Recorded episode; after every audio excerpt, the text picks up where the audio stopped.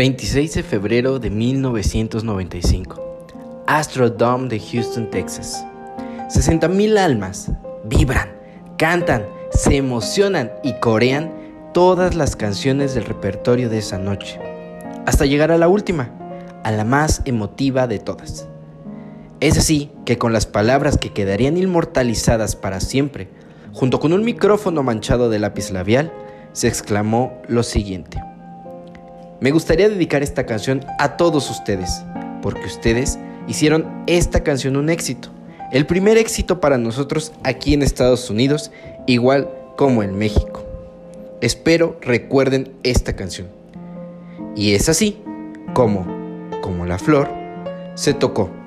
Y entre gritos, coros, lágrimas y emociones, nuestra reina del Tex-Mex no tenía la mínima idea que esa sería la última vez que interpretaría sus éxitos y que se presentaría frente a sus más fieles fans, pues 33 días más tarde perdería la vida en manos de quien considerara su mejor amiga, con un disparo a quemarropa por la espalda.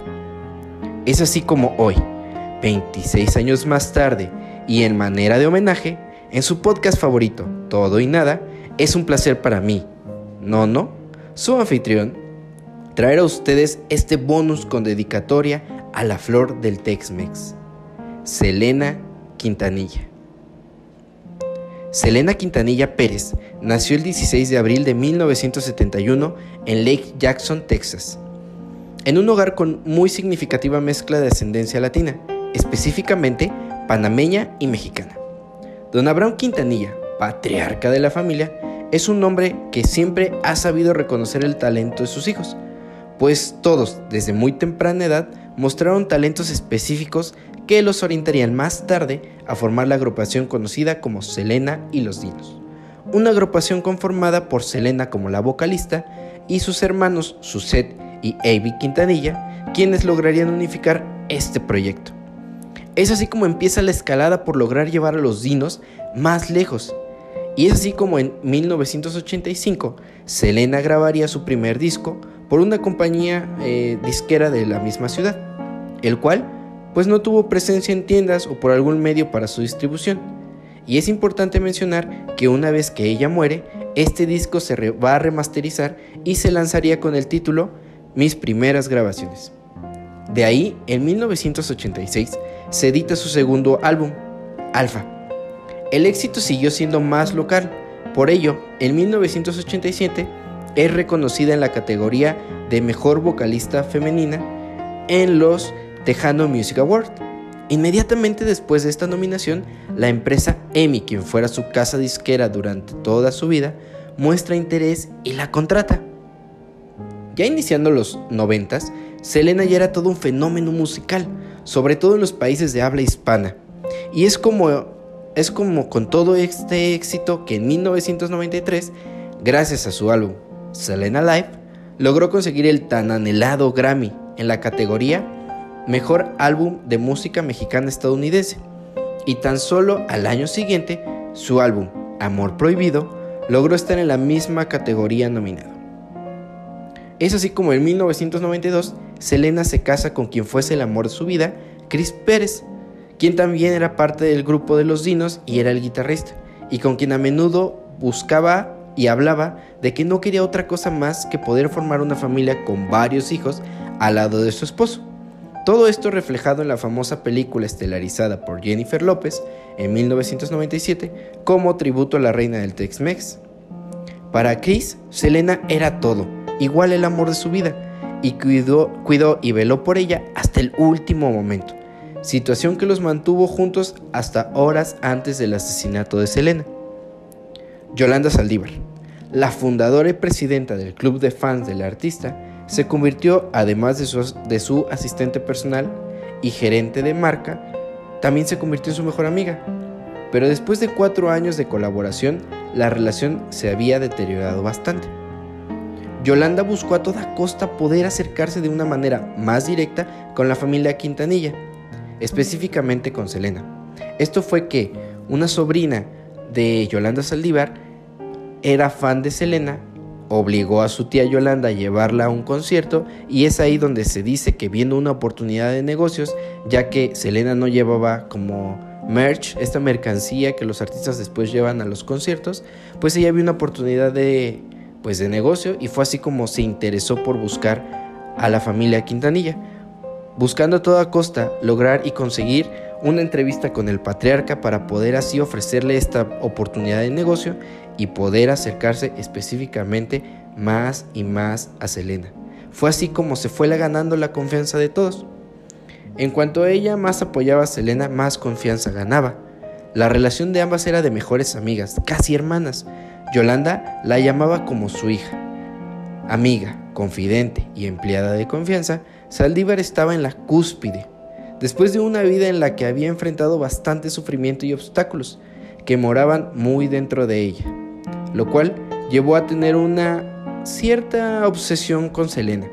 Y esta obsesión se vio reflejada cuando Yolanda Saldívar se dio cuenta que ella no era nada sin Selena. Es así como buscaba a toda costa que la cantante dependiera total y completamente de ella, para así jamás perder lo que tenía. Incluso se habla que Yolanda muchas veces buscó a toda costa lograr enfrentamientos, entre Chris y Selena para pues separarlos porque pasaba mucho tiempo con su esposo. Y así una serie de cosas eh, se fueron suscitando para que fueran como de cierta manera focos rojos. Pero el primer foco rojo empezó a aparecer cuando Martín Gómez, diseñador de la línea de ropa de Selena, que trabajó con Yolanda, semanas antes del desafortunado asesinato, renunció, pues comenzó a notar comportamientos erráticos y declaró lo siguiente para el Washington Post. Ella, Yolanda, era muy vengativa, era muy posesiva con Selena, se enojaba mucho si sentía que le hacían algo a la cantante, le gustaba hacer juegos mentales, mentir, hacer falsas declaraciones.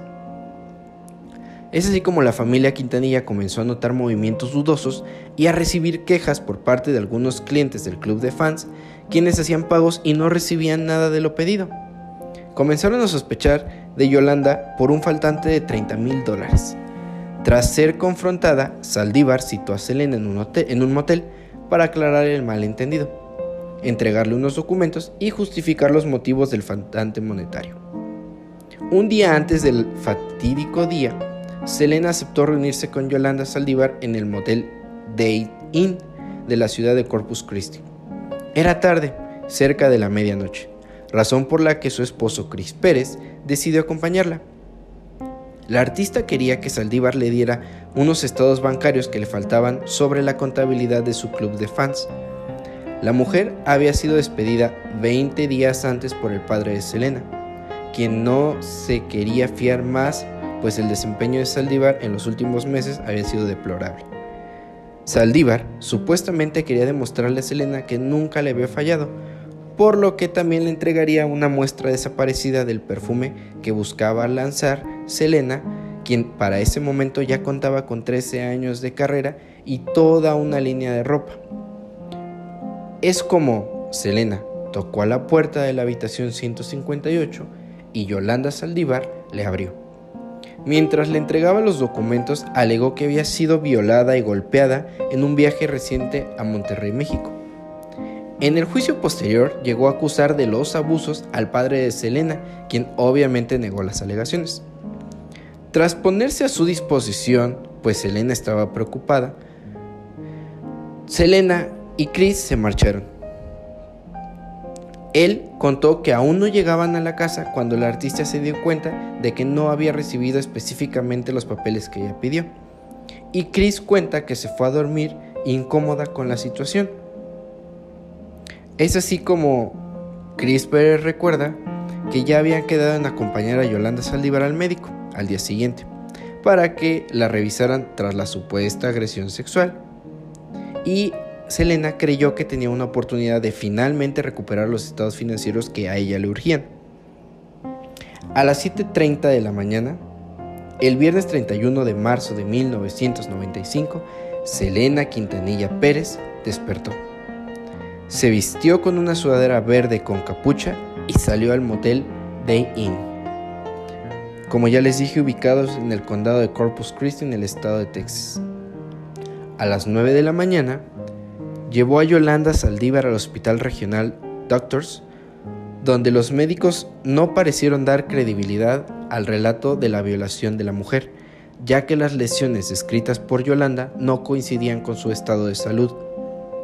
En medio de esta situación, Selena Quintanilla recibió su última llamada telefónica. Era su esposo Chris Pérez, preguntándole dónde estaba, pues su papá la estaba esperando desde las 10 de la mañana para grabar un tema del disco en inglés, porque Selena, además de todo, se encontraba en Corpus Christi tratando de terminar de grabar su disco, su primer disco en inglés. A lo que Selena contestó, voy, voy ya mismo, estoy resolviendo un último asunto. Es así que Chris recuerda lo que Selena le dijo. De regreso al motel, Yolanda declaró más tarde a las autoridades policíacas, Selena le expresó que creía necesario que se necesitaban alejar por un tiempo mientras se aclaraban todos estos asuntos financieros con el manejo de sus negocios. Llegaron a la habitación 158 del Day Inn y comenzaron a discutir. Según contó Yolanda en sus declaraciones iniciales al detective Paul Rivera, Selena le insistía en que los estados bancarios y otros documentos que le entregó no eran los correctos y alegó que Selena entre su enojo le llamó lesbiana. En ese momento, ella agarró todo lo que aún tenía vinculado a los negocios y se lo entregó a la cantante.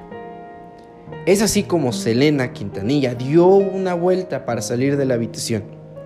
Eran las 11:48 de la mañana cuando Yolanda aplicó las 11 libras de presión que requería su revólver Taurus calibre 38 y le disparó un proyectil de cabeza hueca, de esos que en la calle son conocidos como los matapolicías, por el efecto tan devastador que causaría.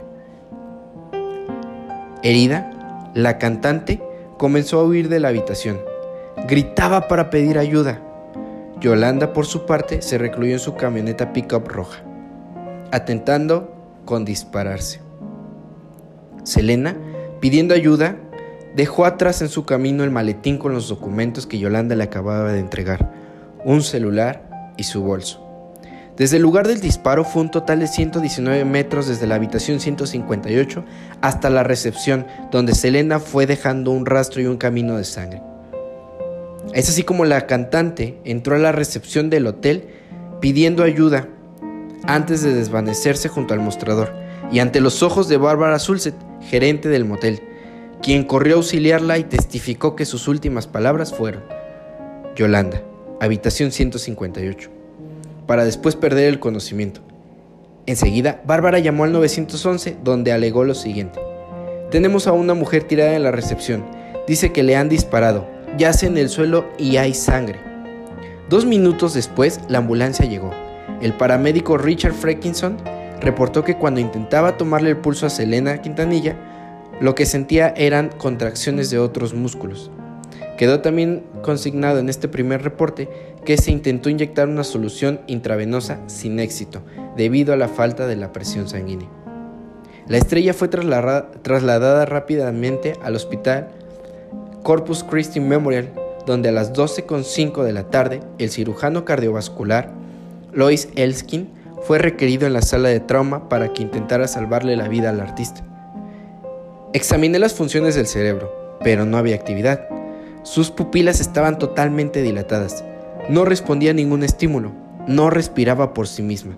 No tenía signos vitales, declaró Lois Elskin ante las preguntas del fiscal Carlos Valdés y el abogado de defensa Douglas Tinker. Al abrir el pecho de la cantante para aplicar medicamentos directamente a su corazón, añadió Elskins. El órgano estaba azul y sin sangre. Un corazón normal luce como un puño de un rosado brillante o rojo. Estaba vacío porque el corazón se desangró. La bala del revólver calibre 38 le destrozó el, el hombro derecho, laceró ese pulmón, las venas y una arteria mayor, provocándole una pérdida de sangre masiva. Tras 50 minutos tratando por todos los medios de reanimarla, a la 1.05 de la tarde, se declaró oficialmente la muerte de la reina del Tex-Mex. Mientras el luto se apoderaba de la familia Quintanilla Pérez y de los miles de fans de Selena, quienes a través de las emisoras de radio y televisión confirmaban la noticia de la muerte de su ídolo, en el estacionamiento del motel Dales Inn, la tensión se mantuvo hasta las 9.30 de la noche, cuando Yolanda Saldívar por fin accedió a entregarse a las autoridades después de casi 10 horas de negociación e intentos de que no se quitara la vida. Casi siete meses más tarde, el lunes 23 de octubre, un jurado compuesto por seis hombres e igual cantidad de mujeres la declaró culpable de asesinato. El 26 de octubre de 1995, el juez Webster Green en Houston, Texas, la condenó a cadena perpetua y estipuló que solo podría solicitar el beneficio de la libertad condicional cuando cumpliera 30 años de esta pena, lo cual pasará en el 2025. 26 años han pasado desde aquel fatídico día, donde el mundo musical perdía a una de sus más grandes estrellas, ícono de la cultura mexicano-americana, símbolo de identidad y sobre todo ejemplo de tenacidad y perseverancia. Así era Selena, la reina, quien atrapada en el engaño de una amistad falsa, fue a encontrar irónicamente el descanso eterno a manos de quien alegaba su vida. Hoy por hoy, Selena es recordada por todos cada vez que vamos a una fiesta y escuchamos sus canciones.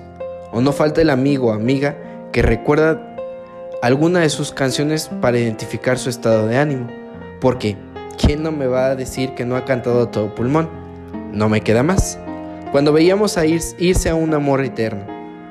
O sufríamos de un desamor y a todo pulmón le dedicábamos a esa persona sí una vez. Y coreábamos a todo pulmón. Si una vez dije que te amaba, hoy me arrepiento. O cuando estábamos jóvenes y teníamos ese amor prohibido. No, no, no, no, no. No se diga cuando estábamos enamorados de ese chico del apartamento 512. Y al final, muchos llorábamos como, como la flor. Sin duda, Selena es un ejemplo de artista que a pesar del paso de los años, sigue marcando tendencia, gusto e identidad en la vida cotidiana de la gente, generación tras generación. Selena, sí, murió, pero hoy la recordamos como lo que fue. Selena, como la reina del Tex-Mex.